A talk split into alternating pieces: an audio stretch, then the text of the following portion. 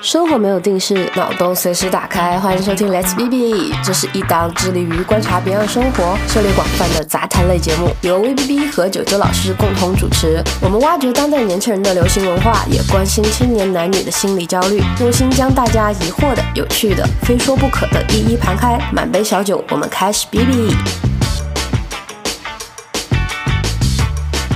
大家好，我是 B B。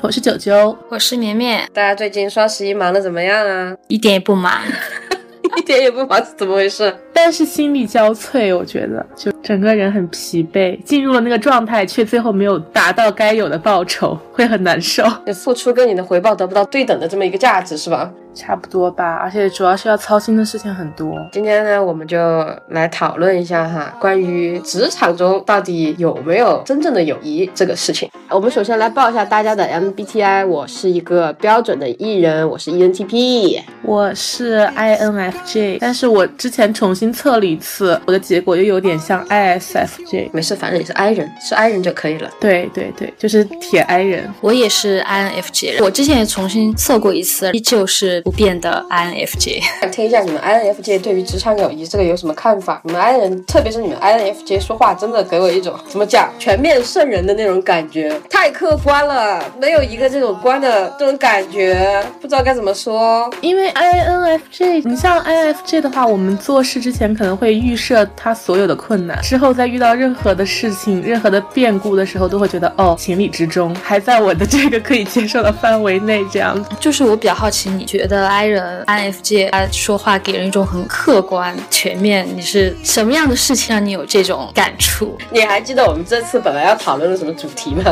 我记得，我们一开始是这样子的。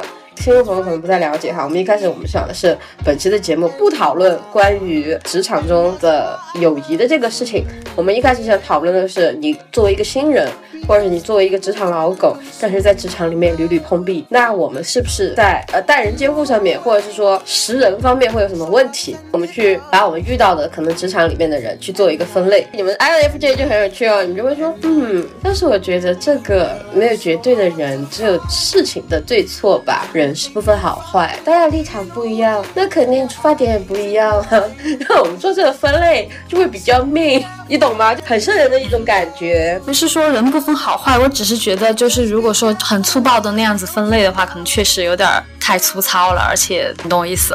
但是本身我们就是只是一个，本来也没说打算很细分类，但是你们就会想把这个事情做得很细致，尽量的全面的、客观的去把这个事情阐述出来。但是我就只是想为了好玩而已，因为我真的就是尝看到那个问题之后，其实我有尝试去分一下，是完全分不出来。基于我目前所处的这个办公室的人际关系，对交往状况，我觉得分不出来什么怎么讲呢。不是说他们没有个性，或者说他们都很好，或者说都不好。我只是觉得很奇怪，去把他们分类就很奇怪，因为好像每一个人是都是独立的那种感觉，就没有办法两个人被归到一类。对，差不多我也是这种感觉。而且我回忆以往的工作，身边同事啊什么的，我觉得我也很难给他们下一个什么定义，他们是哪种人这种感觉。我觉得就是分类的话，如果是对于我来说，就只能分两类，一类是我感觉这个人气场跟我不太合，所以可能我们除了工作内容之外就不会有别的交流了。然后另外一类就是还可以，还可以聊得来，可能除了工作也会偶尔聊一些八卦这种，就只有这两类，没有那种很可能大家很刻板印象里的那种分类的感觉。对啊，所以我们的第一期就就关于职场的，我的那个选题胎死腹中，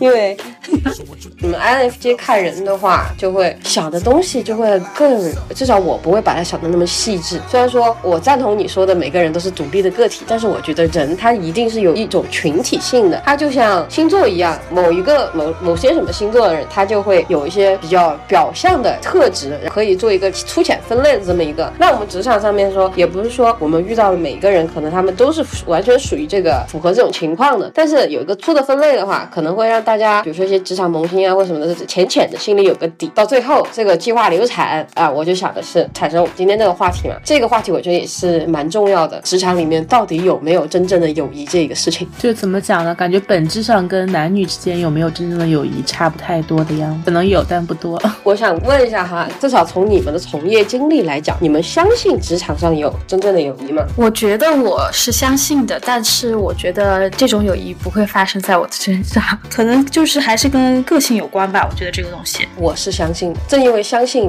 到现在我开始变得不信，因为在一开始的时候，艺人的话一般都会比较理想主义吧，本身。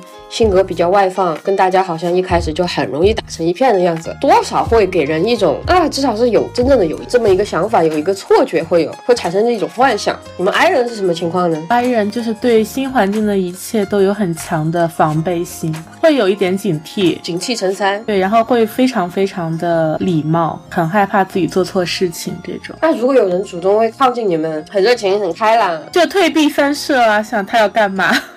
礼貌的敷衍一下，好好好，我知道了。比如说他来跟我讲很多很多公司的事情或者怎么样，我就会嗯嗯哦好，我知道了，绝对不会把自己的事情抛出去，只是把这个信息截断在他给过来的这个过程中了，不会再有下一步了。如果是一开始就有人这么对我的，那你们会觉得这一切的这种热情或者怎么样会是一种陷阱呢？比如说，如果有一个人平时在你工作关系里感觉还不错，大家互相都挺礼貌挺友好的样子，有一天跟你说，九九，我觉得那谁谁谁怎么样，真的好烦，工作压力好大。他总是不配合的工作，怎么怎么样？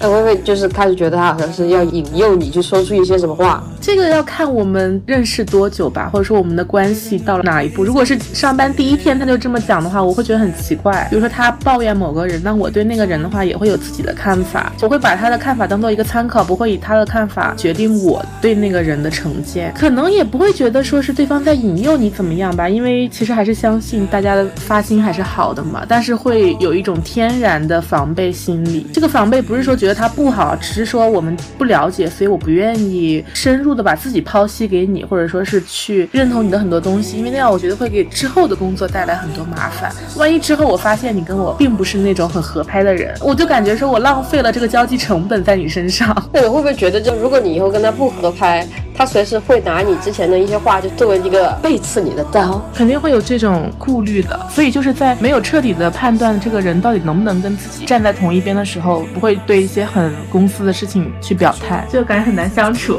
有时候你们的关于对待某些事情的态度，比如说就像这件事，还蛮谨慎的，甚至会有一点想的有一点阴暗，是怎么回事？就对所有的事都是这样，不只是职场的事情，就是我们这种性格。老套，真的吗？比如说平时如果朋友一起出去。去玩，认识了新的人，一开始第一反应也是这样子的。说一些很浅薄的话，比较肤浅的话那种，跟你聊聊星座，喜欢喜欢吃什么之类的，就不会聊很深入的那些东西，因为怕那个结果会刺痛对方，也会更重要的是会刺痛自己。那这个感觉走进你们爱人的内心还挺难。对啊，就之前不是有个梗说爱人交朋友都是靠艺人来认领吗？虽然没有那么夸张哈，但是有的时候确实是这样子的。我的一些艺人朋友，他们确实是他们先主动来跟我交的朋友，我们才慢慢的变成好朋友的。那在职场里面，你们有交到过朋友吗？我是没有。反正。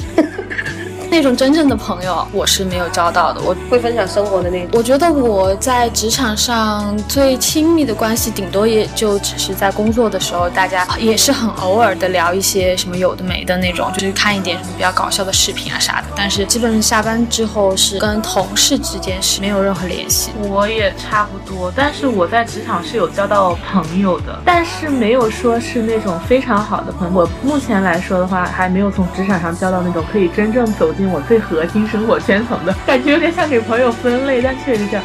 呃，职场中也有遇到过比较好的、聊得来的、投缘的，或者是比较好的同事。但是有一些的话，可能是因为我之前工作变动啊，我离开了那个城市，我们交往就变得很少了，大概就是普通朋友的一个感觉。现在这个城市有一些我离职的，或者是他离职的这种的话，也是有好朋友。但是因为在同一个城市的话，可能联系会更紧密一点。但是我感觉是没有像那种非常非常要好的，比如说学生时代就认识的那种闺蜜啊，或者说是。是呃好朋友啊，没有那么紧密的联系，掏心窝子这种，不跟对方掏，但是不会掏那么多，掏一半吧。但是对真正的闺蜜，可能就可以全掏那种。你们还会划分吗？掏百分之几？谁谁谁怎么怎么样？不会不会不会这么划分，只是说，比如说我最近有一件很烦心的事情，如果说是工作上的朋友来问我的话，就会说啊最近有点烦，简单描述家里出了点事。但是如果是很好的朋友来问的话，就会很具体的跟他说到底出了什么，自己为什么烦之类。类的这种，根据对方跟你的这个交往程度来决定自己说多少，说这个话题的深度。我发现我们艺人完全就不一样哎，至少我是我是属于那种，如果我对你有好感，不管是在职场还是在就全倒出来了是吗？我会把我从我出生开始，把你的人生和盘托出。对，我就觉得哇，跟你分享我心里的美好和我的痛苦。但是你不会觉得说，如果就是在你跟对方还没有那么熟悉的情况下，你跟他讲这些，他其实根本就不能理解你想跟他分享的你的那种快乐也好，或者痛苦也好，他其实是没有办法理解你，或者是对呀，就是你。其实我有点不太懂，你如果这种是抱着怎么样的心理去跟对方分享呢？没有抱着什么心理，说艺人他分享的那种态度就。他单纯的就只是想 share，我对你有好感，我就想跟你 share。那你需要对方给你反馈吗？反不反馈的，我觉得不是特别重要。主要是那爱人 那就爱人就会需要反馈，你只是想说而已。不是，他是这样子的，反馈的程度可以不用像预期的那么高，但是说我跟你 share，首先是我对你这个人的认可，我觉得我单方面就认为我们可以成为朋友，或者是说你给我的一些之前我们平时相处的一些细节吧，或者是说一些事件，我觉得哎好像。跟你放心的跟你 share 这些事情也无伤大雅，但是可能在爱人面前看来就是我操，这种事情你也可以跟别人说吗？这是可以说的吗？这这很难评，就会这种感觉，会有一点这种感觉吧，因为觉得有时候艺人朋友们分享的频率跟尺度都是有点超乎我的想象，包括一些形容词也会吓，对，会有一些很很吓人的说法，我会觉得说啊，天呐，怎么可以这么讲话？被你们艺人吓晕，但是其实就是说，可能是你们很震惊的一些东西，在艺人跟艺人之间那种很稀松平常的那种感觉啊，很那些话是可以很稀松平常的说出来的感觉吗？对啊，那不然呢？你可以举个例子，比如说有时候我会怎么样，我会吓到你，或者说不能说吧这，那你就分享一下什么话会吓到你？你可以我说不出口，我说不出口那种话，这么吓人吗？我觉得很没礼貌，会被网络封禁这这种吗？不会啊，不会啊，那有什么说不出口的？法法律都没有阻止这这个东西出现，为什么你你就可以说这么说我？法律是对一个人最底层的约束跟规范，在这 我就知道你是在法律之上。还有平均的道德水平线跟我个人的道德水平线，这都是不一样的，好不好？这三条线 是不在一个维度上的。我现在能想到的只有那个，除了那个之外还有吗？好，我主动给大家报一下，你可能会觉得这种话是没有办法说出来的。救命啊！我想离开这个，想离开这个聊天室，真的救命！不过必须这是对我的公开处刑。说我让我们的听众朋友来评评理。绵绵绵绵听一下好吧，让绵绵听一下，绵绵能不能受得了？好，我让绵绵听一下。你说。有一次我内急，我说：“哎呀，好烦啊！我们这个商场里面到处找不到厕所，好急啊，好急啊！感觉屎都要掉出来。”沉默，感觉掉出来了。他，然后他给我发一个那种小动物大惊失色的表情。你怎么可以这样说？我这种话我永远说不出口。所以你们当当时是处于一个在呃手机上聊天的状态。是的。对，光在手机上聊天，仅仅只用五个字，就让这个 I 人大惊失色，我屎要掉出来了。六个字，对，六个字，他是大惊失色，然后他就说这种话，我这辈子都永远都不可能说出口。所以你刚刚要说的是不是这个事？这个事情为什么不能拿来说？没有，就是因为可能我从小家教比较严，我妈会觉得女孩子讲话就要很注意，所以就是冥冥之中就给我约束的感觉，不能把不能把屎尿屁挂在嘴边。对对对，这种。然后，但是虽然我现在有的时候也很刻薄，也很命，也会骂脏话，但是我感觉跟大众的这个平均水平比起来，我还是轻很多吧。也很正常，因为你妈妈是老师，对你要求会比较严格一点。对，就是也不可以。随便在家里说什么死啦这种，现在我是觉得无所谓了。但是我回家的话，有很多时候讲话我就要注意一点。绵绵，你觉得就是哪里有在吓到？其实我现在我都觉得还好了，因为我觉得我身边也没有那种特别特别外放的那种艺人，所以我最近没有什么被吓到的经历。我可能被吓到。也不是被吓到吧，可能我会觉得那种逃离，有点惊一下那种感觉，但不至于被吓到的那种。因为我男朋友就是他也是挺 E 的一个人。有一次我们去那个超市买东西，他想要买那种大包的，但是超市里只有小包的，是我们楼下的一个很小的一个超市。一般这种情况，然后我自己如果看到只有小包的，我可能就要么我就不买，要么我就买这个小包的。但是他当下做了一个举动，我觉得很震惊。他直接在那个小超市里面，他说。啊，请问一下，他就说的很大声，而且他他说了几好几次，可能别人没有听到，他就他请问一下，你好，他就说的非常大声。直到最后他可能叫了有几声才有人回应他，他就说请问这个这个什么有没有大包的？对方就说没有，但是我就你知道我在旁边那种，就我很惊讶，我说我懂，我非常懂。爱人连那种，比如说一个餐厅或者说是超市这种大声的喊服务生，你都会觉得很尴尬。就是爱人都想走到能做到，爱人他去等那个服务生从你旁边走过去叫他，哎你好，或者说是拉住他，对，只有对方从你身边经过，或者说自己跑去找对方，才会有这种接触，绝对不会大声的喊，哎你好，真的被吓晕。除了他大声的喊这件事之外，然后还有一点我不能理解，就是其实很明显，就只有这个小包的，为啥你还要一定去问有没有大的？有大的，别人肯定就摆出来了。我觉得如果是我，是绝对不可能去问这个问题。但是可能对他来说，嗯，很平常。现在其实也逐渐习惯他是这样子一个人了。只不过上次我还是有一点点小小的被震撼到。如果如果你们公司新入入职一个人，像陆小葵一样，你们是不是会大惊失色？我可能会觉得他也不会大惊失色，会觉得最好跟这种人保持距离。离他远一点，不要靠近我的生活，是吧？如果真的是陆小葵型的人的话，他就是那种看起来就像是接下来会惹到麻烦的人。我也不是说代表所有 I 人哈，但是我的感觉就是，我想离他远一点，我就很怕他城门失火，殃及池鱼，我不想被殃及到。我会这样，在工作里面，我是那种各扫门前雪的人，我不太愿意有太多除了工作以外的交往。我懂了，我感觉艺人被创飞了，很失落。怎么讲？如果是你，可是你也不是陆，对，你失落什么？你又不是陆小葵。从艺人的角度来说，尽量会跟大家去保持一个欢乐的工作氛围，就感觉这样子上班也不会太像坐牢。然后就是跟大家会主动的持一个好的关系，很热情的介绍自己啊，或者是说跟大家分享零食啊，这样这样一个状态。当然也不是说陆小葵那么夸张哈。但是陆小葵那种推断，他肯定是 ENFP 的那种，大家感觉他就是没有什么烦恼。虽然说他经常会感觉就冒冒失失的闯很多祸呀，或者怎么样，但是整个就是一个很积极向上的那种很有活力的那种感觉。有的办公室他就会死气沉沉，大家一言不发，就会感觉像在坐牢，你知道吗？我不代表所有人，但是本艺人是很不喜欢那种。一进去你就感觉整个办公区上面笼罩了一层厚厚的乌云的那种感觉，就是 I 人沉默，很 I 人不喜欢聊太多，因为 I 人喜欢那种 坐牢的氛围。对，就是你刚刚说你是想要一个什么轻松良好的氛围，我可能对于我们来说，大家不要过多的交流，非常轻松的氛围。啊，别来沾边儿。怎怎么说呢？也不是说不跟别人聊天吧，对，也可以聊。这个是可以不需要的，可以聊也可以不聊，不聊也无所谓，也不会影响到我的心情。一个人坐牢，我觉得也还好。之前我们公司有一次换了位置以后，我的同事说，他说你最近来上班了吗？我说我每天都在啊。他说你一个人在那里像一座孤岛，我来回走过好几次，我都看不见你。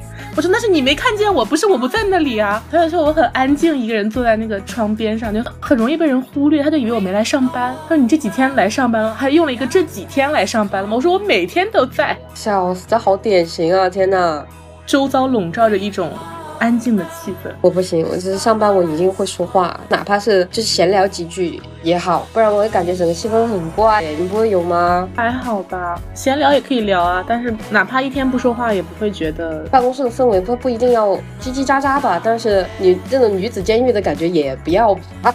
没有啊，但是我跟你讲，爱人可能是这样，他虽然在办公室不说话，但他的键盘疯狂敲，在微信里面疯狂聊天，在 那个聊天窗口切着聊，但是就是不愿意跟旁边的人说一句话。反正我是会的，我会噼里啪啦的打，感觉有一种想要职场上跟爱人做朋友还蛮蛮难的感觉。像你们刚刚说会尽量避免有一些生活上的这么一些交集的话，感觉要达到你们的那种朋友门槛还蛮难的。时间会解决一切的，不要紧张，好吧？要融化一块冰，要用尽我所有的力气。职场上，我觉得有时候会有一种错觉，以为跟一个艺人在职场上已经成为朋友了，可能他对你心里的划分其实也不是朋友的那种感觉啊，就有点像那种渣男吗？就我觉得我跟你已经是朋友了，你觉得我是嗯。跟他们差不多啦，那种感觉吗？没有啊，我平等的对待每一个人，啊，我对大家都很开心啊。你觉得我们是朋友吗？嗯嗯。但是如果 I 人觉得你是朋友的话，你就是朋友啊。我自己作为艺人，我观察到的，包括我接触到的一些艺人，给，给到人一种你跟他的友谊已经蛮深刻的错觉，会经常会有这种，你以为你已经跟他是很好的朋友了，但是他其实对所有人都是一样的，其实没有真正的去走入他的内心世界，他可能。只是为了让他的工作氛围整体会更好一点，让他自己感觉不要那么难受。你没有遇到过这样的人吗？嗯，有，嗯，好像没有吗？我也好像没有，就是我刚刚突然想到，我有一个朋友，他有点这种感觉，他是你说的那种，他对所有可能他的朋友都很好。但是在我这边，我也没有觉得自己是他非常好的朋友，因为我知道他是这个样子，我不会自以为自己是他非常好的朋友。这种感觉，就是不管在我们自己心里有没有把对方当成朋友，或者是对方有没有把呃我当成朋友，可能都不是自己不会那么那么容易去下这个关系的定义，还需要蛮长时间，或者是经历一些事情，观察期，对，观察我才会觉得嗯，或者是。我是你的朋友，就这种感觉，有点像谈恋爱时候的某种那种建立关系的那种那种感觉，蛮严格哦。如果说对方认定了我是他的朋友，但是我对他还处在一个观察状态的话，我是不会跟别人承认他是我的朋友的。我会觉得说这只是他单方面的想法。如果他对我很好的话，呃，他一直跟别人说我是他的朋友，我在别人面前也会敷衍过去。但是如果我自己内心没有认定这个人跟我已经到了一个朋友的关系的时候，我是不会跟我的好朋友去。说呃，我认识这么一个朋友，不管对方怎么认为，自己始终心里都有一杆秤，所以有时候会觉得自己可能错过了很多朋友。有时候这么想的时候呢，又觉得说，啊，那可能就是没有缘分吧，很 真的很随缘。我们爱人哎，有时候很想得开，这样就差不多是这么个情况。我会觉得说，我花这么长时间来观察你，并不是说我想考察你，而是说人的本性，如果你真的想要藏住什么东西的话，你不可能永远藏下去的。在比如说，可能一个月的时间里面，它总有一天会暴露出来，那么可能你的这个缺点恰好就戳中了我的雷点。那这个时候我就会觉得说，嗯，那原来我们还是不合适，我就可以及时抽身，在这段关系里面及时止损了，不会说去投入很多去维系我们的友谊，因为我感觉 I 人认定一个人是朋友的话，真的只会一直深交下去，很少会闹掰了，除非他触又再次触到你的底线，是不是？对对，除非他做出一些很原则性的错误，不然很多时候还是很双标的，可以接受很多东西，就比如说我跟你说，是要掉出来这种事吗？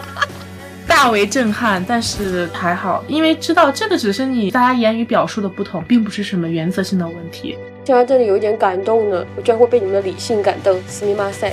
我觉得这也不是理性吧，但是我感觉可能只是 INFJ 这样，大家可能只是想在前期投入更多的时间来观察，以防止后续如果出现情感破裂的时候会发生很大的损失。我会有情感上的损失吗？对对，我会有这种意识在。像艺人的话，友谊这方面的话。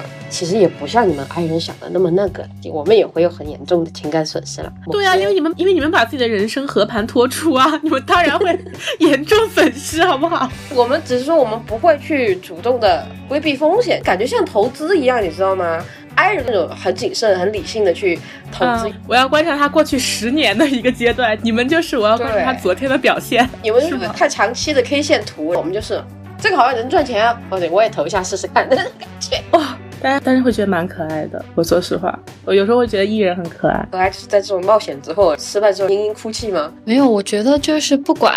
你是谨慎还是说没有那么谨慎？其实还是每个人都会遇到这种情感很受伤的时候。我觉得这个其实不分人，就说真的，哪怕是你再谨慎，但你总还是会有对吧踩到坑的时候。对对对。那你们是不是某种程度上不认为职场是一个友谊会发生的一个场合呢？我是这么觉得，因素还是蛮多的。拿我自己来说的话，可能我没有在职场上交到朋友的原因，我觉得一个是我是比较想工。作跟生活分开的，我不知道是不是我受那个工作的伤太重了。我就是我只要是放假或者下班之后，我觉得我要隔绝掉一切所有跟我工作有点关系或者是什么的东西，包括人。我觉得如果我再继续下班之后还跟同事有什么来往的话，会还是会让我想起我在工作的那种感觉。我需要把它划分的很开，我觉得这样我自己的时间才是我自己的。你们需要一些边界去划分自己的生活跟工作，发生这种事情你们是不是会蛮无语的？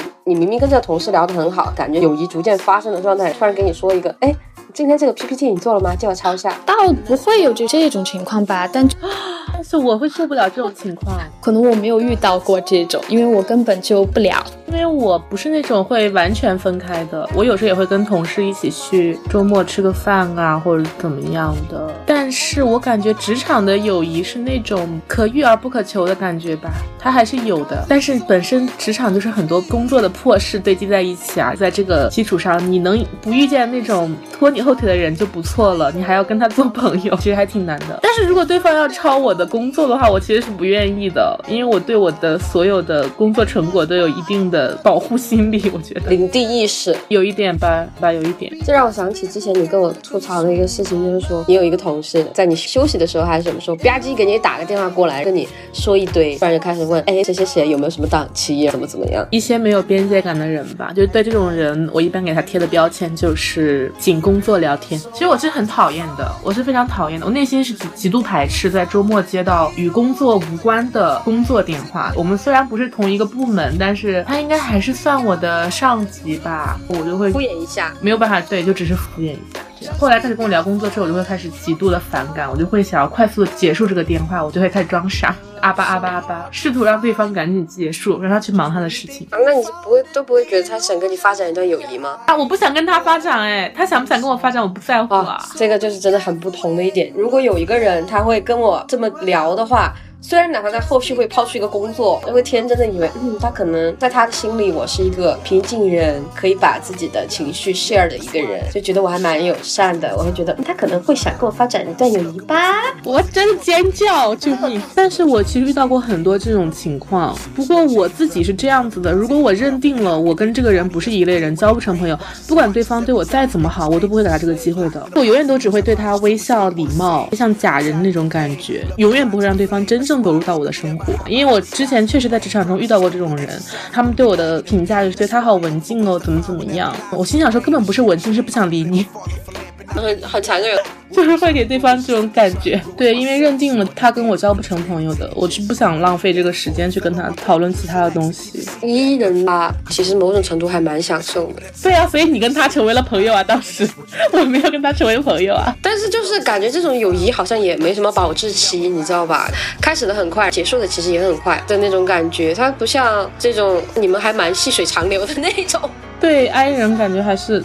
挺细水长流的。其实我也会被那种在职场里很热情的艺人吓到，因为可能随着年龄的增长吧，有一点那种由由易转爱的感觉。我会开始思考，我以前是不是这样子，确实会有一点冒失，对别人的情绪侵犯的感觉，会有吗？会对你们爱人造成这种困扰吗？老实说，我们刚认识的时候，确实有有有被困扰到，有情绪侵犯的感觉是吧？其实我很慌张啊，那个时候我觉得，我想说，天呐，完了，他在我对面表现的这么情绪充沛，我该我该找哪一副面具来应对啊？现场开始做，但是来不及，要赶紧接话，然后很慌乱。我我以前的冒失向您道歉，sorry。就是不熟的时候，不熟的时候会这样，熟了就无所谓了嘛。对，就是当时我就是完全不会考虑这种问题，但是后来之后，我遇到了一位比我更异的艺人，我当时就觉得我。操！原来我当时有这么直接被唱飞。对，我觉得哇，我原来当时这么烦啊！我当时在想什么呢？无孔不入的去。入侵你的生活，他确实很热情，也很热心的那种感觉。但是在有时候热情跟热心就会表表现出一种这个事儿好像跟你也没什么关系吧？你说这这种话会不太礼貌呢？我当时就觉得，以后我在职场里面，我我要表现的像一个 I 人，虽然我是 E 人，但是我尽量要表现成一个 I 人。我说为了自己好，我要为了别人好。其实我很好奇，你们两个一开始是谁先主动找另外一方做朋友的呢？是绵绵先吗？还是你先？不是，我们不是同事，宝儿。不是，我是说你们以前在学校的时候，在学校的时候，当然就是谁先。我我觉得可能是我吧。谁先迈出了那一步？可能是我吧。因为一开始的时候，我看绵绵是很不顺眼的，你知道吗？我们有点互啊，互相互相看不顺眼的那种，可能也就是我觉得非常典型的那种，因为双方性性格不同，对。然后我对他就是一开始不怎么喜欢，就是因为我觉得他太聒噪了，就是太吵了。当时我就觉得嗯他在装什么装啊？感觉对啊，其实我觉得这。真的很典型的 I 人对 E 人的一种，有些时候 E 人会觉得这个 I 人，嗯，要装什么装啊，一言不发样子，感觉觉得自己很酷吗？然后 I 人就会觉得 E 人真的太吵了。救命！谁能把他的嘴巴给他撕烂，让他不要说话？所以当时最开始我们有搭上话接触上的时候，我还是挺惊讶的。反正，然后我记得有一次你约我干什么，我忘了。反正那个是我们第一次，呃，除了学校之外的场景，私下去到一个什么地方。那次你主动约我去逛商场，我忘了去买东。但是当时其实我第一反应，嗯，我其实是不太想赴这个约的，因为我觉得我们又不熟，我为什么为什么要为 为什么要一？一起去去出去之类的，但是我后后面我又觉得就是有点不好意思拒绝你嘛，就好，对，就发开始发展了一段友谊出来，这个样子。好，走进背后的故事，一开始的第一场约会竟然如此的扎心。好，好，就让往事随风吧。OK。我记得我跟 B B，因为我们两个位置坐在一起嘛，是在公司里面，他就你没有办法逃避是吧？对，就是他会有时候跟我聊一些生活的小事，其实我那些都觉得还好，但是我跟他下班之后也没有聊过天，只有一次还是聊工作的事情，那个时候突然晚上要确定一个选题，他就来问我，他说你们组要选什么？我就说啊，那我们组选什么什么这样子。后来有一次他问我，他说你们。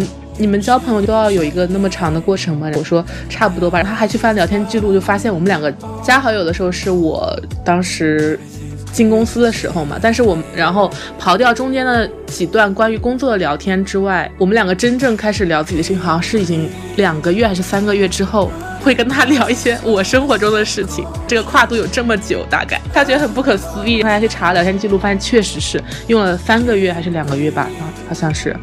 我们才开始有一些交流。我只能说，你们爱人的面具真是戴太好哈，给我一种我们已经是朋友的 错觉哈。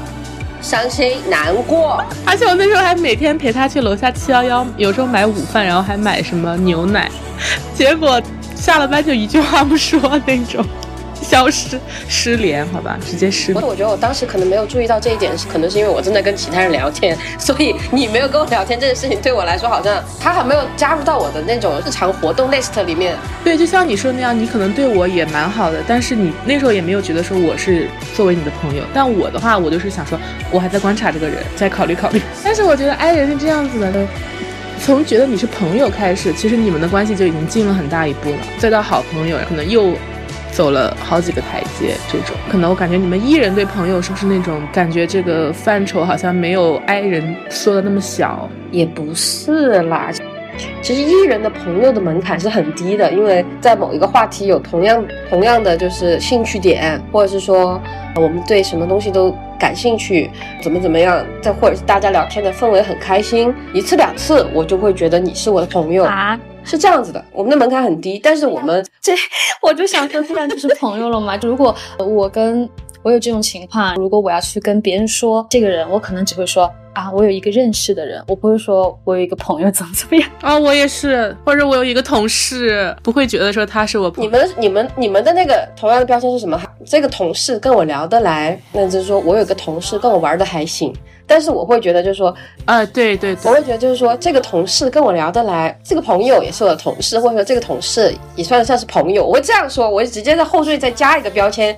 但是你们就是说，你们这个标签是囊括在另外一个标签里面的，哪个才是后缀的问题？有点有点这个意思吧？可能到底是朋友还是同事作为主要的关系？就是你们不会把觉得就是在同事上面聊得来的人已经踏入你们朋友的门槛。但是对我们来说，已经进入这个门槛了。因为我觉得，如果只是单纯的大家聊一聊天啊，或者什么，我觉得这种不能叫朋友吧，只是说大家聊了一下而已。当然不是一次就会这样了，这可能就是我知道，我就是说，如果哪怕是平平常可能会聊一些东西，可能是因为我们对朋友这个。定义是比较严格，或者说什么吧，没有那么容易认为对方是自己的朋友这种感觉。对，但是艺人不会，艺人就会觉得，如果我们已经有相同的兴趣点，或者是怎么样，我们在这方面聊得还很好的话，呃，人际关系的这个标签或者属性，已经从同事这一趴，已经就是说发生了质变，share 更多的东西的了，去分享我们的生活上的其他的细节了，这样一一个逻辑，一个还蛮容易建立的。但是肯定也会有分级啦，有的事情是什么还是不会说，这个也仅限于是一个成熟的艺人，不太成熟的艺人好像就是这方面还还蛮无所谓的，不知道该怎么评，只能用 INFJ 一句最点的话来说，他这么做一定有他自己的道理，对任何事情有态度都是这样子的，他这么做一定有他自己的道理。我突然想起来一件事情，我前段时间我朋友来找我玩，非常好的两个闺蜜，她们两个一个也是 INFJ，一个是 ENFP，我们三个一起走在街上嘛，她就在我们两个中间，很高兴的蹦蹦跳跳那种感觉，你懂吗？很快乐的蹦蹦跳跳的那种，跟我们说她最近的一些很搞笑的事情。我跟另外那个 INFJ 的闺蜜，我们两个就沉默走路，看着她一言不发。我们那个 ENFP 的闺蜜就说：“那你们俩说句话呀？”我们俩说：“啊，有点不知道说什么。”就异口同声的说，但是觉得你这么讲一定有你的道理。那个场景真的非常的搞笑，超级明显的一个人格分界线在那个地方。就我们两个那种像看小孩一样看着他，眼里充满了不理解和宠溺，说了一句：“嗯，他这么做一定有他自己的道理。不理解但尊重。”对，就是不理解，但是会包容，并且试图去理解你这样子。啊，会这样吗？对啊，因为觉得他讲的事情就是很很稀松平常的，比如说工作中跟哪个同事吵架了，又跟哪个同事开会的时候怎么怎么样，我们就觉得是很稀松平常的事情，没有什么情绪的波动。当你们的艺人朋友跟你们去分享一些东西，希望你们有一些什么情绪上的回馈的时候，你们好像应该就是像之前那个网上出的一个 Excel 复言表一样，真的吗？怎么会这样？太厉害了吧！六，这有有一种表格的感觉。这怎么讲呢？但是如果是对真正的朋友的话，也不能说是敷衍吧。是，这确实也说不上什么话，但是他的情绪又很波动，你就只能，嗯，你这么说也是有你的道理，大概是这样吗？这个态度不是说是去敷衍他，而是说觉得说对方跟你讲了这么多，呃，我有责任去回馈给他一个反馈，这种感觉，不管是平静的也好，还是说正面的反馈也好，必须要给他一个反馈，有一种完成 KPI 的感觉。但是如果是真的敷衍的话，就不是这样子的。如果是真的那种觉得对方不算我的朋友，我只是敷衍他的话，是那种会说一些试图让对方停止结束这个话题的话术，甚至有时候会说一些让对方觉得不那么舒服，但是很有礼貌的话术。打个比方哈，我有我的那个给我打电话那个同事，他跟我讲了很多之后嘛，嗯，我开始烦了。我说，但是我觉得那个给他造成烦恼的那个人，我说，但是叉叉可能他们也是因为自己缺乏经验吧，就说了一种这种话，你懂吗？如果是我的好朋友的话，我可能就会说，那他确实是有问题，他的问题是出在什么什么地方这种。你的话，你可以怎么怎么办，或者说基于你现在这个情况，你可以怎么？但是我对他说，我说哦，那人家可能也有难处吧，听起来比较有礼貌，但是其实对他来说肯定不是那么好听的话，其实已经是我试图去结束这个话题的一个信号了。但他没听懂，他觉得你甚至还想跟他继续聊下去是吗？他可能还觉得我脾气很好吧，他能理解他人，但我只是想结束这个对话。当时你真的好克制啊！对，就是我感觉 i 人很多信号都是那种像打哑谜，有时候你可以从对方讲的一句话里面或者一个眼神能感受到一些信号，就两个 i 人交流会有这种情况，听起来是不是感觉很不通人人情的感觉？也不是说不通人情，但是总会觉得就是说，像那种一拳打在棉花，对，有点就是不舒服那种感觉。是我们爱人可能希望的对话是，如果我跟你聊什么啊，什么什么太太坏了吧，他怎么这样啊？你就说你为什么给我发三个话过来？什么他居然这样对你？老实说他也不怎么样啊，怎么怎么样？大家一波情绪输出，夸夸夸输出之后，他就会说，哎，算了，然后再再再达到达你刚刚说的那那那那句话的那个程度，那可能他也是有苦衷吧，或者怎么样？其实他这样做也有他的道理。感觉一下子给你把一盆冷水给你浇过去了。中间那个就是情绪宣泄的这个过程就直接省掉，直接跳到了总结环节。我因为就发生什么事啊？就就结束了吗？感觉我我心里的那团火还没有 r 出来。就已经结束了，我懂了。但是我们有很多时候，我们两个的对话也都是这种感觉。我感觉你就是很情绪很饱满的表达了一些不满或怎么样。我经常就人各有命，然后之类的，我就会接着说，虽然说是人各有命吧，但是怎么这样也太怎么样了吧？对，就是会这样。对，然后你又会说，可是我觉得也就是怎么怎么样啊？你就说不，我认为怎么怎么样，我就一定要强制开启这个话题。虽然说对你来说已经是结束了，但是我觉得这才刚刚开始。所以一般这种情况下，就会采用那个敷衍的态度嘛，会给你一个反馈，一个中性反馈，比如说我理解，我懂，是的吗之类的 这种话术。但是我不关心。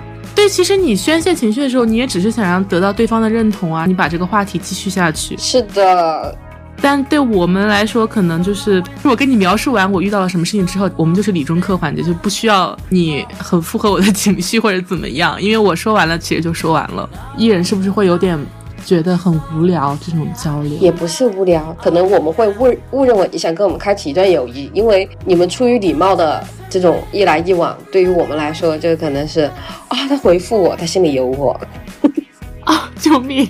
谁来救救艺人啊！救命！你这个好像那那种有一些，你知道，有一些男的，就是说他看我了，他是不是喜欢我 那种感觉？被你说中了，被你怎么开头说我？但我会明显觉得我身边的艺人朋友比爱人朋友要更可爱一点，就是你看他们有点像看小孩子，你会很羡慕他们身上。保留着一种天真、很童真的那种感觉，会很羡慕。但是这福气给你，也不你也不一定要，是吧？我我我也不会要这个福气了。我的感觉，我的生活已经是人到暮年的生活。看看就好，让我加入还是算了吧，就这样吧。对对对对对，人不能什么都要。所以我觉得，哎，感觉跟你们爱人要在职场里面开启一段友谊，真的是第一是门槛高，第二就是你以为你已经走进他的心了，但是其实并没有走进了我的第一层洋葱皮，后面还有八十层，等你走到了就可以当朋友了。你怎么被我扩裂了是吧？笑死！对，你们爱人的话。不轻易开展一段友谊，是不是也是防备心理？这种防备心理就是不想给人太多伤害自己的机会，会有这样吗？其实我倒还好，就是因为我觉得我不轻易开始，倒也不是说怕伤害，因为我觉得在友谊这方面受伤，我其实觉得还好。可能这也是因为我本来就是在挑选朋友方面比较谨慎吧，不轻易开始。我觉得这个只是一个。有点像本能的那种感觉，就像刚刚说的，我们会嗯花长时间去观察这个人怎么怎么。其实可能在有些人眼里就会觉得好麻烦啊，你还要时刻观察这个人的啊什么举动啊，他说话什么。但其实对于我们来说，可能就是一件非常自然的事情。我在跟你相处的时候，就同时也在观察你，这个是一个很自然发生的一个事情。反正我是觉得，因为我交朋友这个门槛还蛮蛮低的，就特别在职场里面。我就给了很多别人背刺我的机会，所以我从此我变成了一个成熟的艺人，因为我再也不想被人背刺了。呜呜。所以如果再给你一次 机会，那你你就是你还会比如说交朋友还会跟之前一样吗？还是说你觉得你可能会在哪方面做出一些改变？在职场上的话，我可能不会。在轻易发表对他人的态度吧，因为确实还蛮容易成为他人的画饼的。你确实不知道你对他的认识是不是足够的深刻，他是不是真的像你看到的那个样子。就像就像一开始，我觉得我跟九九已经是朋友。可是他还是把我划分在同事这个分类，朋友这个关系就跟同事不一样，因为同事他是随着你的这个工作关系的结束，你们可以再也不相往来的。但是朋友是有生活的交集，可能以后还会往来的。基于我对朋友的这个理解，就是我会觉得说朋友之间有一个最基本的道德底线在，他不会像那种同事关系一样，因为同事关系基本上大家都是为了一个。共同的利益就是挣钱，大家在出现在这个场合的嘛。但是如果我们是朋友的话，我们的情谊的连接就不仅仅是金钱了。所以我可以对你放心的发表一些工关于工作的我一些比较偏个人的观点，就不是那种很很客套的那种。在这种观点的情况下，这可能就会很危险，破坏我对于当时跟你一起出现在这个工作场合的初衷。这些人可能因为我某些工作上的事情。破坏了他们的意义，其实反而这个情况就会有一种高开低走的感觉。如果再给我一次机会的话，我肯定不会像以前那样，真的因为意义，然后导致把人与人之间的关系想得太简单。但是我说实话，我感觉那个时候你跟其他两个艺人交往的那个感觉，应该比跟我交往的感觉要好吧？这个跟他也不是特别好啊，是这样的吗？对，我以为你们很好，你们看起来好像很好的样子。只是因为我一开始的初衷，为了让这个工作的氛围，等一下，是不是因为你们两个都是艺人，所以表现出来的那个化学反应就非常强烈？对，就感觉好像玩的很好，也没有那么对。但是我们之间是没有特别的私下里的一些对谁谁谁的一些。